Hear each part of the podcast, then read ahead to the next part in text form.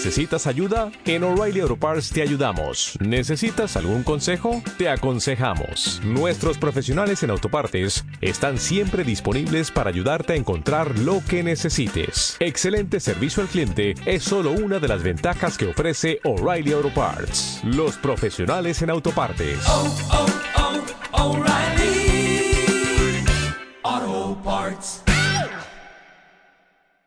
Y cuando me hice total y absolutamente responsable de mí, cuando no puse mis expectativas en otros, ni cargué a nadie con mis necesidades, cuando me sentí libre para ser y no escuché otras voces más que las mías, fui feliz. Lo recomiendo. Mesa para Tres es un espacio libre de prejuicios, donde dos psicólogas mexicanas combinamos ciencia, anécdotas y risas para guiarte en la búsqueda del crecimiento personal. Yo soy Adriana. Y yo Jessica. Estás en Mesa para Tres. Un podcast con mucho Latin Power. Hola, bienvenidos a todos a este nuevo podcast. Estamos muy contentas porque es nuestra primera colaboración, perdón, con otro podcast y es un podcast muy precioso que se llama Amadamente y tenemos a su creadora aquí, que es Estana Carrillo. Estana es una chava súper inteligente, súper agradable, pero sobre todo que está en esta búsqueda de normalizar y priorizar la salud mental desde su historia de vida. Ella en alguno de sus podcasts platica cómo le cambió la vida acercarse a terapia, a los psicofármacos, a escucharse, a atenderse a sí misma. Y hoy está aquí con nosotras para platicarnos de eso. Bienvenida, Estana. Hola, muchísimas gracias por la invitación. Estoy muy feliz de estar aquí ahora y qué bonito coincidir. Igualmente. Bueno, pues me gustaría preguntarte, Estana, que nos platiques, como ya nos dijo Adri, pues es tu experiencia personal la que inspira el proyecto.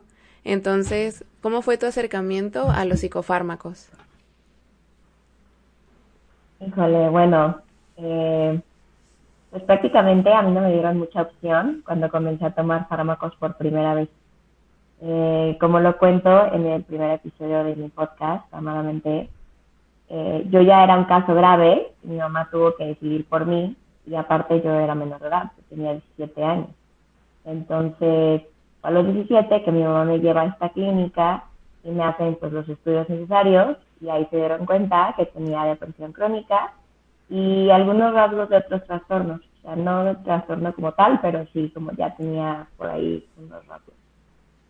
Y entonces, ahí a los 17 es como cuando hablo por primera vez con mi psiquiatra, que yo adoro y estoy súper agradecida con él. Y fue él que me dice como que, que empezáramos a tomar fármacos. Bueno, que yo empezara a tomar fármacos, ¿no? Y pues, pues el primer acercamiento obviamente da miedo. O sea, a mí me dio mucho miedo, como que tenía esta falsa idea de que iba a dejar de ser yo, porque una amiga de la infancia había tomado fármacos y ella me decía como que, que no pensaba con claridad y que le daba mucho sueño. Entonces como que yo empecé a pensar y a creer que yo iba a dejar de ser yo pero sinceramente como mi estado ya era muy crítico y pues yo ya estaba como mal, la verdad yo lo único que quería era dejar de sentirme así, entonces cuando me llega como esta opción de los fármacos, yo la tomé, eh, como, ok, lo acepto, la verdad es que no puse mucha resistencia, o sea, fue como, si esto me va a hacer bien, está bien. O sea, ya estoy muy cansada como de intentar todas las opciones que yo conozco, entonces si me dicen que esta opción me puede ayudar, la tomo. Ahorita nos estabas platicando que, bueno, una de, de las opiniones que tú tenías acerca de los fármacos antes de tomarlos era que ibas a dejar de ser tú. ¿Tú alcanzas a notar o recuerdas si existía en ti alguna otra opinión o prejuicio acerca de los fármacos antes de que tú los empezaras a consumir? Creo que lo bueno es que yo era como muy chica, o sea, tenía 17 años, entonces como que a los 17 tampoco has escuchado tanto de qué son los fármacos, ¿me explico? O sea, como que todavía no tienes una idea muy clara de qué es eso y por a qué, para qué sirven o qué hacen. O sea, es como, uh sabes que es, una, que es medicamento para el cerebro, pero hasta ahí, ¿no? O sea, como que no conoces más. Eh, y yo recuerdo que esta amiga de la infancia que me decía esto, que había dejado de ser ella, ahora lo veo como con años de perspectiva y como ya como con distancia y logro reconocer, y esto es algo que yo lo digo muy seguido, no todos los profesionales de la salud son buenos. Pero eso pasa en todas las profesiones, o sea, no todos los arquitectos son buenos, no todos los ingenieros son buenos, y así, ¿no? Entonces, pasa que vas con un psiquiatra y te da medicamento y te, pues no es la dosis indicada y no es la dosis que necesitas, y obviamente sí puedes llegar a tener mucho sueño, a sentirte muy cansada, a no pensar con claridad, porque no te están dando la dosis que necesitas, no te están dando lo que tu cuerpo requiere. Entonces, yo a los 17, cuando me dicen que tengo que empezar a tomar fármacos, pues en primero sí fue como una, como una, una sorpresa, ¿no? O sea, de repente, o sea, de repente vas a una clínica, te dicen que tienes depresión crónica, que lo más probable es que toda tu vida has tenido depresión crónica, que como que fueron como varios golpes al mismo tiempo y yo obviamente estaba como muy confundida, yo no sabía nada. El psiquiatra le, le recomendó a mi mamá que me quedara en la clínica unos meses, pero mi mamá no quiso. Y yo a la fecha, obvio, lo veo hacia atrás y digo, ojalá me hubieran dejado cuando los 17 me hubieran dejado internarme, porque creo que hubiera sido completamente distinta mi historia. Pero está bien, ¿no? Se agradece y creo que hay que ser agradecidos con nuestro presente y con la persona que somos hoy en día. Y pues sí, fue como varios golpes, como que tenía que tomar medicamentos, tenía que hacer varias cosas, entonces como que yo estaba muy confundida, pero, y creo que esto es esencial, mi psiquiatra me dio mucha confianza, o sea, escucharlo, verlo me hizo sentir muy, muy escuchada, muy acompañada, eh, como que realmente no vi como una barrera como tal, sino como que vi su acompañamiento y sus ganas de que yo estuviera bien. Y eso para mí fue súper esencial. Y creo que a la fecha es algo que yo siempre recomiendo que que tengas una relación de confianza con, el profesional de la salud. Con Claro, qué importante es eso.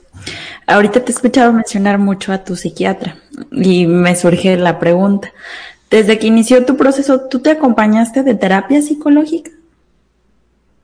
Yo inicié la terapia psicológica desde muy niña porque mis papás se divorcian cuando yo tenía cinco años. Entonces, mi mamá me mete como a este grupo de terapias para niños que también son de padres divorciados. Y la verdad es que tenían ejercicios muy bonitos y creo que lográbamos hacer como sacar nuestro enojo, nuestra tristeza o como cosas así. Y yo desde pues muy muy chica, yo creo que desde los seis años, inicié como esta, como este recorrido en pues en terapia, grupos de autoayuda y como cosas así.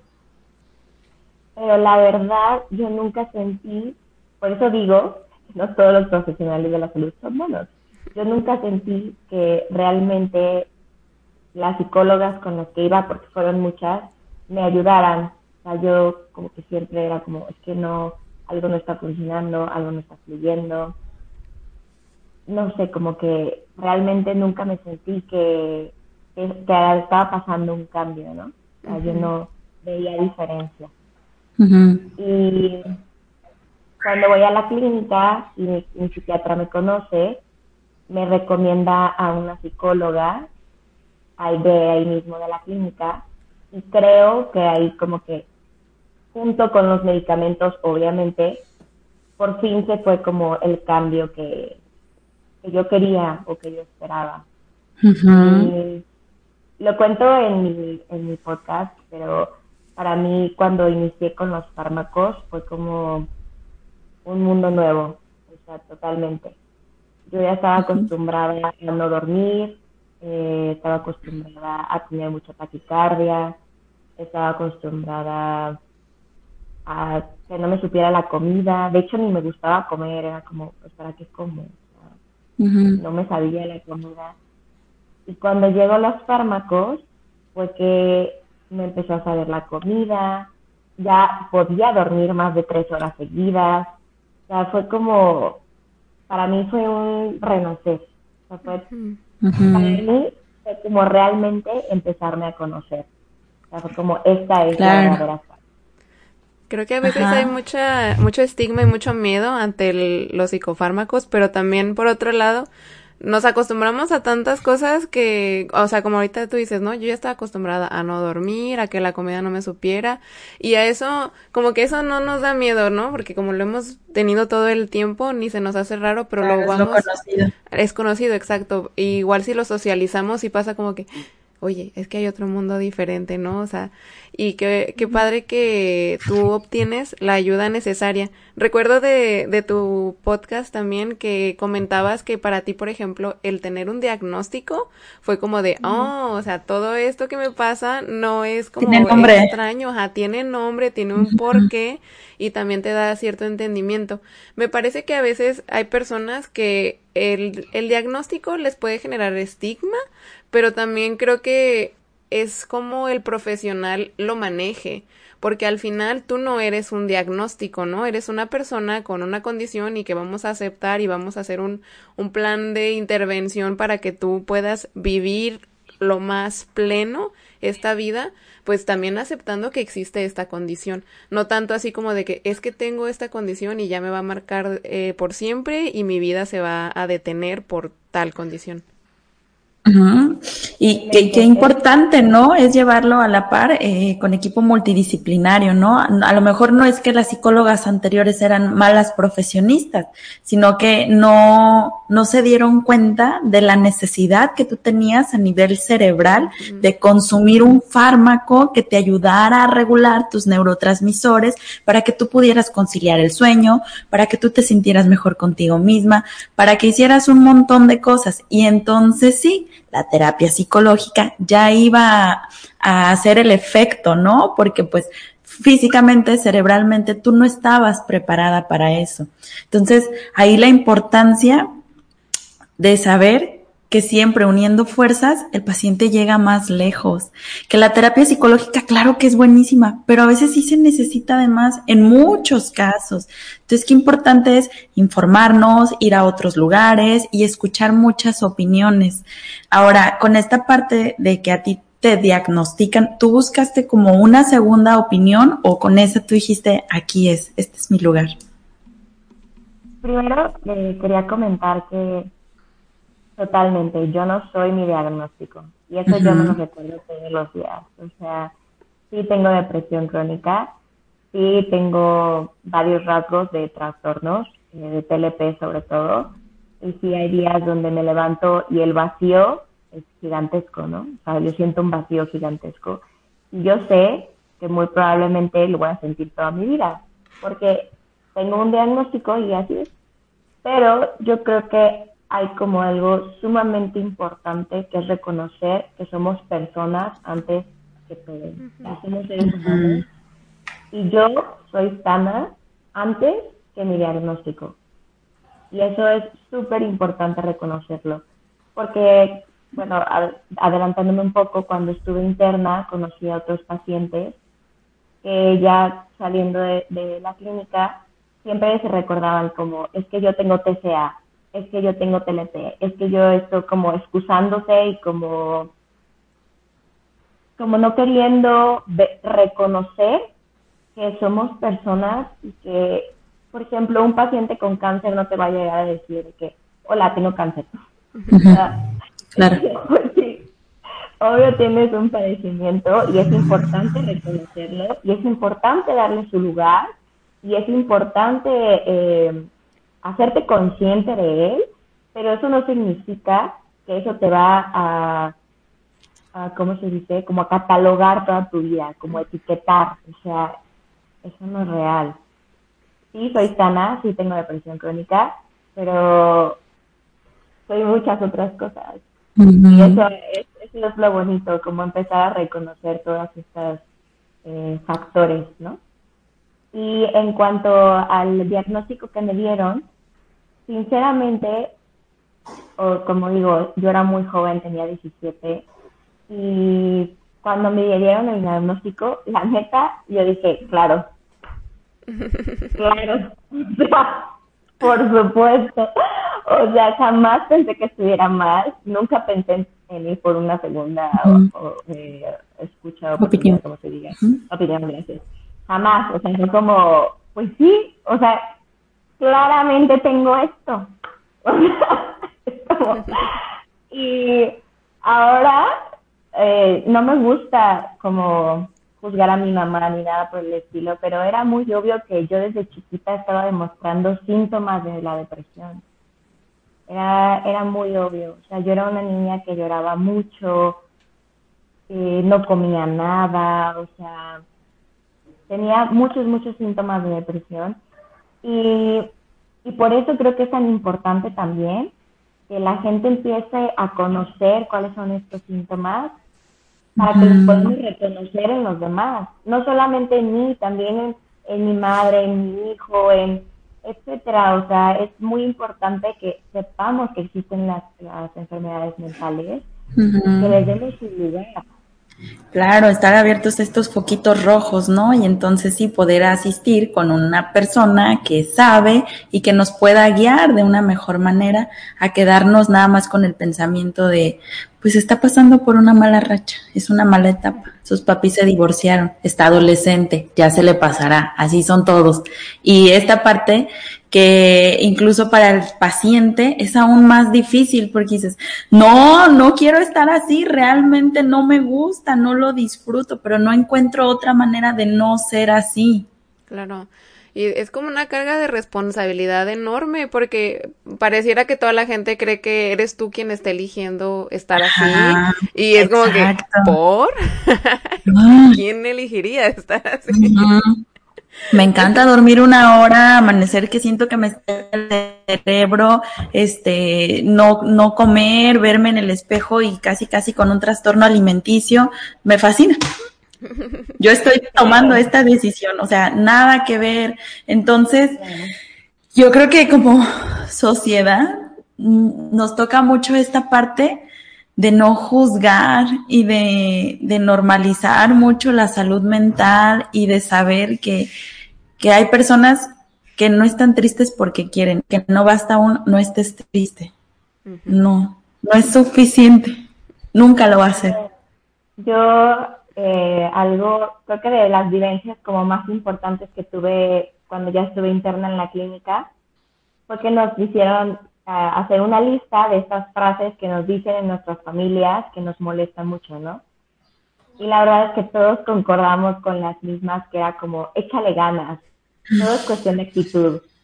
Y todos hablábamos de que pues es que no es cuestión de actitud, algo verdaderamente no funciona en mi cerebro, algo verdaderamente no se está conectando. No es que yo quiera estar así, no es que yo quiera estar triste, verdaderamente mi cerebro no está creando los químicos que necesito. Y eso es esencial que, que como sociedad lo empecemos a ver. Es, yo siempre pongo este ejemplo y no sé, algunas personas me critican, pero para mí es el ejemplo perfecto.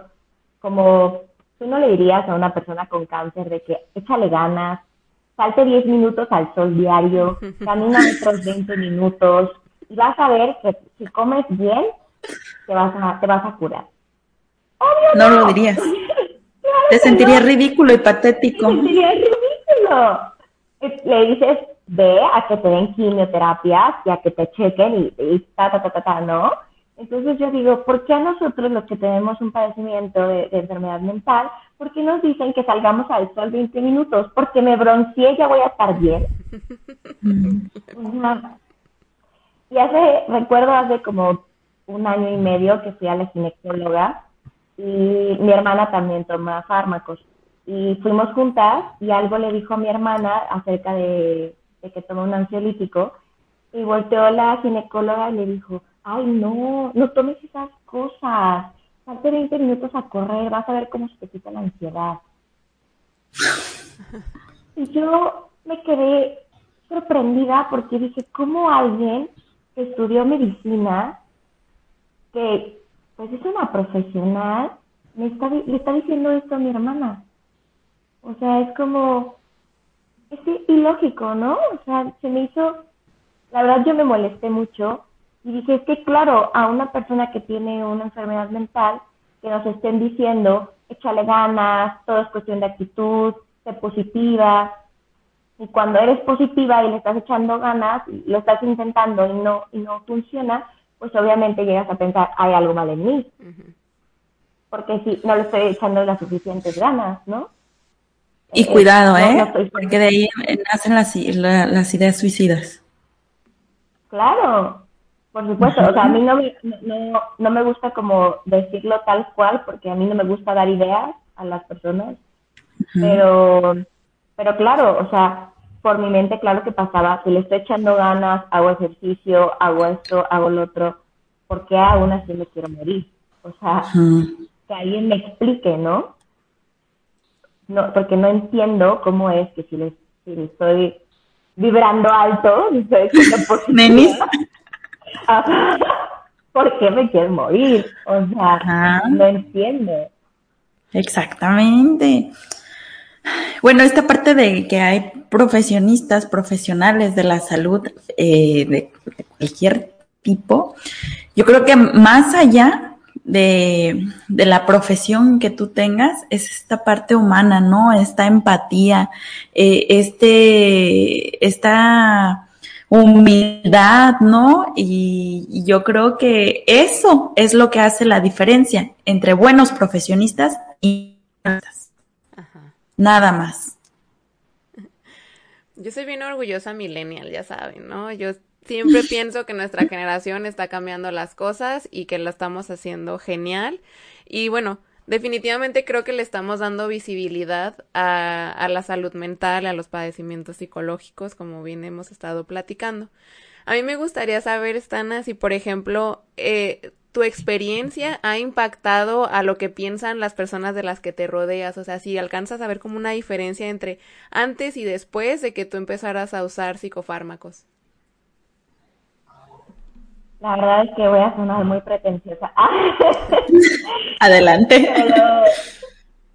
Pero, a mí me da mucha felicidad ver que he ayudado a tantos amigos a ver la salud mental de otra, de otra forma, ¿no? Eh, tengo varios amigos cercanos que han ido a la clínica y que les han dado su diagnóstico y que gracias a eso eh, ahora están viviendo una vida mejor y eso me da mucho gusto. haber impactado de esa manera es para mí maravilloso. Y creo que de alguna forma yo lo he hecho muy natural, no solamente con mis familiares o con mis amigos o amigas, sino como en general los círculos que me rodean. Yo intento hablar de los fármacos de una manera muy simple, o sea, como lo acepto, como no lo cuento con pena, no lo escondo, es como, sí, tomo fármacos, sí, tengo esto, o sea, nunca lo he visto, nunca lo he satanizado, nunca he sido como, no, qué horror, no lo voy a contar, me lo voy a guardar y no se lo voy a decir a nadie. No, yo lo puedo decir en la reunión familiar como, ah, no puedo tomarme una copita de vino porque tomo antidepresivos. Listo. Y, y no me causa conflicto, ¿me explico?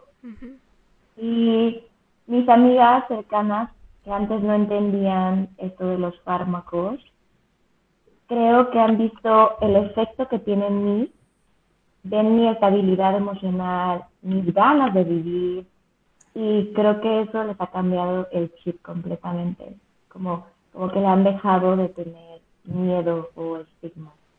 Y pues tengo un par de amigos muy cercanos que los convencí de ir a la clínica y gracias a que toman fármacos ahora están mucho más estables y se sienten mucho más felices. y, y creo que es importante decir que no porque tomes fármacos durante no sé, un año significa que vas a tomar toda tu vida, ¿no? O sea, es un tratamiento. Exactamente. por ejemplo, eh, yo tengo gastritis, ¿no? Entonces voy con el, con el gastro y me da pues un tratamiento que dura un mes, por ejemplo. Y es prácticamente lo mismo los fármacos, o sea, no son, por no son para toda la vida, solamente a lo mejor en lo que te estabilizas y con terapia empiezas a llevar a cabo lo que realmente te está afectando y empiezas a trabajar y va a llegar un punto donde ya no lo necesites, donde tu cerebro va a crear solo esas sustancias y ya no va a necesitar la ayuda de los fármacos. Qué bonito. Esta parte que nos platicas, que bueno, que ya para ti es algo muy natural, decir, no me puedo tomar una copita porque estoy tomando antidepresivos, gracias. Para ti, me imagino, tú me dirás ahorita, nos dirás, desde que iniciaste con tu tratamiento y con todo este proceso, eh, ¿cómo fue la forma en que lo adaptaste en tu vida y si de repente te topaste con personas, con amigos o desconocidos que pudieron haberte lanzado algún prejuicio o haberte hecho sentir mal o que tú te sintieras apenada por el proceso que estabas llevando, que estás llevando? La verdad es que creo que soy muy afortunada y eso lo agradezco todos los días. Mi familia es de origen italiana, entonces creo que mi familia materna siempre fue muy abierta a todas estas cuestiones de, de salud mental, de ir a terapia, de tomar fármacos. Nunca me vieron mal, nunca me criticaron, nunca me juzgaron. Y y sí, o sea, y creo que mis amigos, eh, yo soy actriz, entonces estoy en un medio artístico y creo que mis amigos son muy sensibles y empáticos. Entonces tengo la fortuna de que nunca me señalaron de loca, nunca me juzgaron, al revés, me apoyaron. Pero sí sé que hay gente allá afuera que sí piensa que estoy loca. Y está bien, la verdad me río, o sea, no lo tomo mal. Eh, obviamente no todo el mundo va a estar eh, de acuerdo con el hecho de que tome fármacos, ¿no? Y, híjole, qué difícil. Por ejemplo, mi exnovio sí era una cuestión como muy compleja para él, que yo fuera a terapia, que yo estuviera como muy metida en esto de la salud mental. Para él sí era muy difícil. Y para mí también lo fue, porque entonces yo dejé de ir a terapia, dejé de tomarme los fármacos, eh, fueron como dos años de que no fui ni a terapia ni, tomaba fármacos, y obviamente pues se vino una depresión de las más grandes que he tenido en mi vida. Y cuando él me termina, porque me termina, porque me dice que ya no puede con mis depresiones, me dice, como sabes qué, ya un poco tu depresión, suerte, buenas tardes, que te vaya bien. ok. Ay, amiga. También le pasó a una amiga cercana. ¿Sí?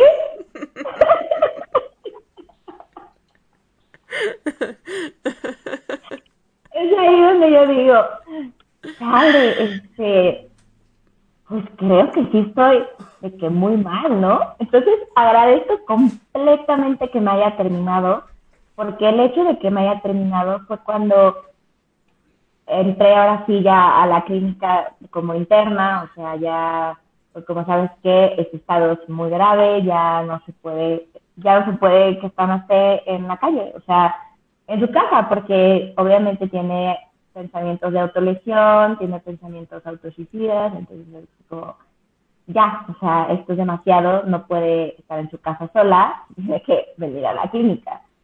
Entonces, agradezco completamente que me haya terminado, porque gracias a eso fue que inicié como con este proceso, pero ahora sí como, ¿cómo decirlo? Como de lleno. O sea, si antes estaba un 80%, ahora fue un 100%, como que dije, ¿sabes qué? Ya de plano, no, esto que, esto que está pasando, esto que estoy sintiendo, en la vida lo vuelvo a sentir. O sea, muchas gracias, buenas tardes, yo no vuelvo a estar ahí. Y eso es como, segura 100%, como yo no me vuelvo a dejar estar ahí, ¿no? O sea, esta depresión es la más fea que he tenido en toda mi vida y eso que he tenido depresiones feas. Entonces, no, muchas gracias, ni de chiste. Entonces, haber estado interna y como conocer otros pacientes y todo, fue como realmente el cambio que yo estaba buscando y necesitando, fue como, por fin. Y yo sé que hay mucha gente que se ha decir como, no manches, Sana estuvo interna de que, qué miedo, o sea, no hay que hablarle, o, cosas así, ¿no? yo siento que sí me han de ver como la loca, la tía loca, pero creo, y esto sí lo creo muy firmemente, que mi estabilidad emocional es más importante que lo que sea que los demás puedan pensar o decir de mí. Bien dicho. Claro. Si la gente me juzga por ir a terapia, por tomar fármacos, por haber estado interna, sinceramente no me importa, porque nunca había estado así de bien en mi vida y así de estable, para no decir una palabra bien o mal, nunca había estado así de estable en mi vida. Creo que es lo más importante que una persona puede tener. Ay, estoy que lloro yo. es que si le dejáramos, eh, si nos basáramos en los comentarios de las otras personas, no terminaríamos de hacer nada y entonces sería pasarle la responsabilidad al otro. Y bueno, no se trata de eso. Creo que a mí me gusta mucho mencionar que no porque algo se repita y que sea común y que sea constante, quiere decir que es lo mejor para todos, ¿no? Por ejemplo, a lo mejor es cierto que no todas las personas se animan a atender su salud mental, pero no quiere decir que eso sea lo, lo mejor, ¿no? Definitivamente eh, hablamos de responsabilidad, hablamos de valor, porque de verdad se requiere mucho valor para aceptar tengo esta condición y entonces me voy a hacer cargo, me voy a hacer responsable. Y creo que en lugar de ser castigado debería ser aplaudido, pero ya vamos para allá, o sea, ya vamos para ese camino en el que todas las personas vamos, antes de entrar a relaciones y cosas así, vamos a decir, ya fuiste a terapia y lo vamos a ir normalizando, porque definitivamente antes en algún momento lo normal era que esto fuera un tabú, que no se hablara, pero estamos diciendo que lo, el lenguaje crea realidades y lo que callamos no existe. Por lo tanto, mientras más lo hablemos, vamos a poder ver que, ah, caray, somos un montón, no estamos solos y por lo tanto esto se queda y se queda para bien. Claro, y que personas como tú, Estana, están dando un grano de arena gigantesco en este movimiento y en este cambio, de verdad. Y, bueno, yo estoy súper consternada y me identifico con muchas cosas que dijiste, pero sobre todo agradecida de que te atrevas a compartirlo, porque muchas personas nos quedamos con esta parte de, hoy sí entiendo cómo te sientes y todo, pero no me siento aún lista para desnudar esa parte, porque es una parte sensible, pues al abrir tu historia y contarla así, te vuelves un poco vulnerable, pero la vulnerabilidad no es mala. Entonces, Qué, qué chido que estés haciendo esto, de verdad. Y ojalá que esta información llegue a muchísimas personas. Y sobre todo que sepan que si tienen cerca de ellos una persona que los juzga por una condición que no pueden controlar, que necesitan apoyo, es una persona que le deben de dar la puerta y se debe de alejar de su vida para siempre, porque no es una persona que sea digna de una compañía así. La verdad es que Híjole, yo todos los días agradezco. Yo creo que esto es una de las cosas que aprendí en la clínica y que me gusta llevar a cabo en mi vida, que es agradecer, agradecer todos los días, todo, empezar hasta por un día más de vida, a quien sea. Da igual si crees en Dios o en la vida, en el universo, en las energías, no importa, pero agradecer un día más de vida, que tengo alimento, que tengo agua y así nos vamos. Y una de las cosas que yo agradezco todos los días son las personas maravillosas que me rodean. Eso es algo que para mí, voy a llorar. Adelante. Eso es algo que para mí es súper importante porque tengo personas que me han apoyado en mis momentos más difíciles y nunca se han ido. Mis mejores amigas, mis respetos, eh, siempre han estado ahí. Mi psiquiatra es una persona increíble, o sea, más allá de un profesional increíble, una persona súper humana, que de verdad te escucha, que de verdad te ve, o sea, te ve, y eso es maravilloso. Mi psicóloga es increíble, la adoro también. Y eso, como agradecer todos los días las personas maravillosas que nos rodean, Porque sí, es real que mucha gente se va a ir de tu vida cuando inicies con estos cambios.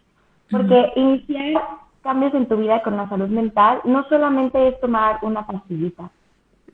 Después te empiezas a dar cuenta, empiezas a poner límites, empiezas a tú alejarte de personas, empiezas a decir como yo no merezco esta situación, yo no quiero vivir esta situación. Entonces empiezas a hacer cambios en tu vida y te das cuenta que hay gente maravillosa al lado de ti y que realmente las empiezas a agradecer. O sea, padre, madre, abuela, abuelo, lo que sea, empiezas a ver lo que esa persona da en tu vida. Y, creo que mucha gente, y, esto sí es, yo lo creo, mucha gente se va de nuestras vidas cuando iniciamos con, con la salud mental porque las relaciones tóxicas ya no funcionan. Totalmente. Ese enganche, ese enganche, esa codependencia que había cuando inicias con tu salud mental, ya no existe, ya no puedes estar. Totalmente de acuerdo. Todo esto que dijiste, yo estoy súper consternada y, y, gracias por compartirlo. Dices que tú todos los días agradeces a las personas que están, a un nuevo día y a todo. Y quiero que sepas que hoy yo agradezco estar contigo y haberte escuchado.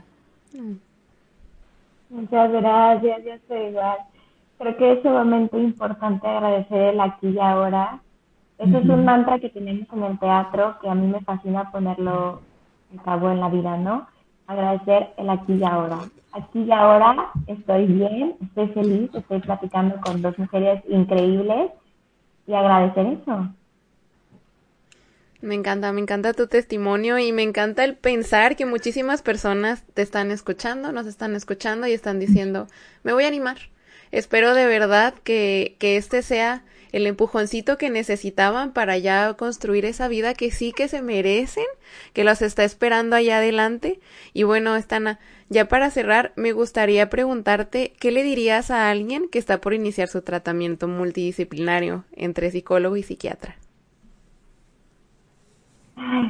Pues primero, yo les recomendaría que lo más importante es la confianza. Confiar en tu terapeuta, confiar en tu psiquiatra, saber que quieren lo mejor para ti y eso, lo más importante es la confianza. Y también que sean responsables y que cumplan con su tratamiento. Eh, los cambios no van a ser de un día a otro, eso es obvio estamos muy acostumbrados a que en la actualidad todo lo tenemos en el momento, ¿no? Abrimos nuestro celular, pedimos nuestra comida por Rappi, eh, compramos en línea, estamos acostumbrados a que la vida sea rapidísima. Entonces, yo diría que, tengan mucha paciencia y que confíen en, en el tratamiento. Y sobre todo también a las personas que van a iniciar a tomar fármacos, que no se den de alta solos. Importantísimo. Importantísimo. No porque te empieces a sentir bien significa que tienes que dejar los fármacos. No. Espérate hasta que tu doctor te dé la indicación o doctora te dé tu indicación. Y eso que es muy importante ser constante eh, en todo sentido, recordarse diario. Esto, esto que dijiste me encantó de que hay que cambiar el chip, que sí merecemos vivir una vida feliz y plena. Porque yo antes, por ejemplo, no me creía merecedora de una vida feliz, ni de una relación bonita, ni de una vida estable. No me creía merecedora. Y cuando te cambia ese chip, de verdad ya no es vuelta atrás. Ya llegas a relaciones y te das cuenta como, yo no merezco esto, ¿no? en todo sentido, laborales, eh, románticas, o sea, es como muy importante eh, ver que sí merecemos vivir una vida estable. Obviamente siempre va a haber altibajos, porque la vida es un constante cambio. Un día voy a estar bien, otro día voy a estar mal, un día más o menos, pero saber que sí se puede cambiar y mejorar, eso es fundamental. Y no sé, yo creo que les diría que no están solos. A mí, a mí, bueno, una de las cosas más preciosas de, haber creado amadamente que la gente me escribe y me dice como, Sana, fíjate que yo pasé por esto, o yo tengo TCA, o yo tengo TLP, y es como, yo no soy profesional de la salud, yo no tengo las respuestas, pero te puedo acompañar, te puedo escuchar. Y decirles eso, como no estás solo, yo te puedo escuchar, yo te puedo acompañar y de seguro hay mil personas más que también te pueden dar un acompañamiento. Muchas gracias. Hermoso. Pues muchísimas gracias, Estana, por estar aquí con nosotras, por compartir, por abrir esta parte tan sensible, tan humana, pero también tan importante que impacta y que cambia vidas. De verdad, muchas gracias por estar ah, haciendo tu aporte. ¿Y dónde te pueden encontrar? ¿Dónde te pueden escuchar? Eh, en Spotify estoy como amadamente y en las redes sociales, Instagram como arroba amada.mente.podcast. Recuerden seguirnos en nuestras redes sociales, en Facebook, Mesa para Tres Podcast y en Instagram, Mesa-para Tres.